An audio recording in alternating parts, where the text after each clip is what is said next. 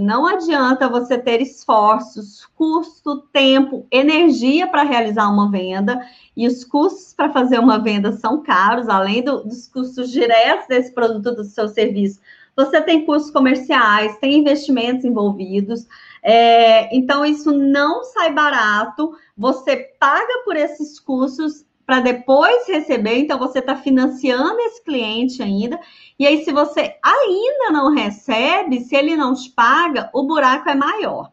Então, antes de qualquer coisa, é importante que você garanta o controle desses recebimentos para aí sim fazer a gestão da inadimplência. Então, o pontapé da, de um processo de cobrança de um cliente é, e identificar quem está devendo, quem não está devendo. E isso, gente, se faz no momento, principalmente no momento de conciliação bancária e do seu fluxo de caixa. O que é a conciliação bancária? É quando você confronta no banco o que aconteceu, é, se está espelhado no seu sistema de controle. Então, uma vez por semana ou até diariamente, dependendo das suas movimentações financeiras, do seu volume, você vai checar, é um cheque, checar se o que está acontecendo no banco reflete o que está no seu sistema.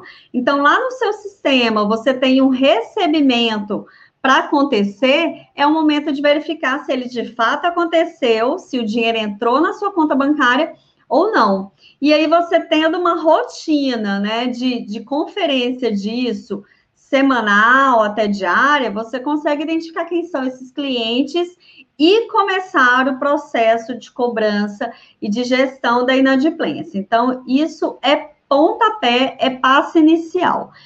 E aí, existem também algumas ações que você pode fazer para minimizar essa inadimplência antes que ela aconteça, né? É, porque, como eu falei, é uma relação de confiança né, de que você vai entregar o seu serviço, o seu produto e que seu cliente vai pagá-lo na data combinada, é, mas a gente está falando de comportamento humano. E, e o ser humano é, sempre envolve risco, né? E aí, quando isso não acontece, quando ele, ele não arca com o compromisso dele, que é te pagar na data combinada, no valor combinado, é, o cliente que era seu amigo de infância vira um monstro que te ignora, né?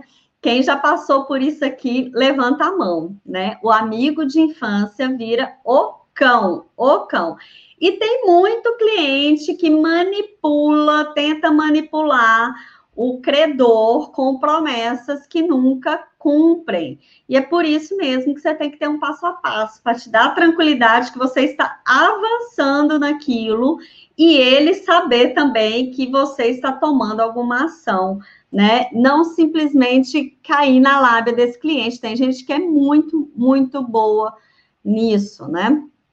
É, e aí, como que você pode minimizar isso antes de acontecer?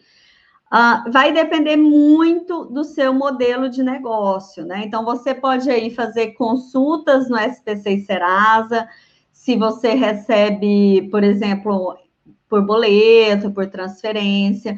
Você pode priorizar vendas no cartão de crédito, porque aí, se o seu cliente deixar de pagar, ele está devendo o cartão e não você, você recebe de todo jeito. Claro que para isso você vai ter que deixar uma parcela dessa, desse faturamento para a administradora do cartão, mas é por isso mesmo, porque ela de qualquer forma vai te repassar, mesmo não recebendo desse cliente.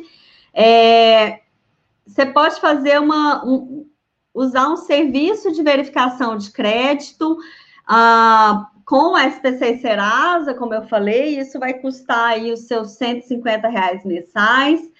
Uh, então, tudo envolve custo, né? Você se garantir nesse sentido envolve custo, seja da administradora do cartão, seja da, do, do da mensalidade para esses órgãos que avaliam crédito.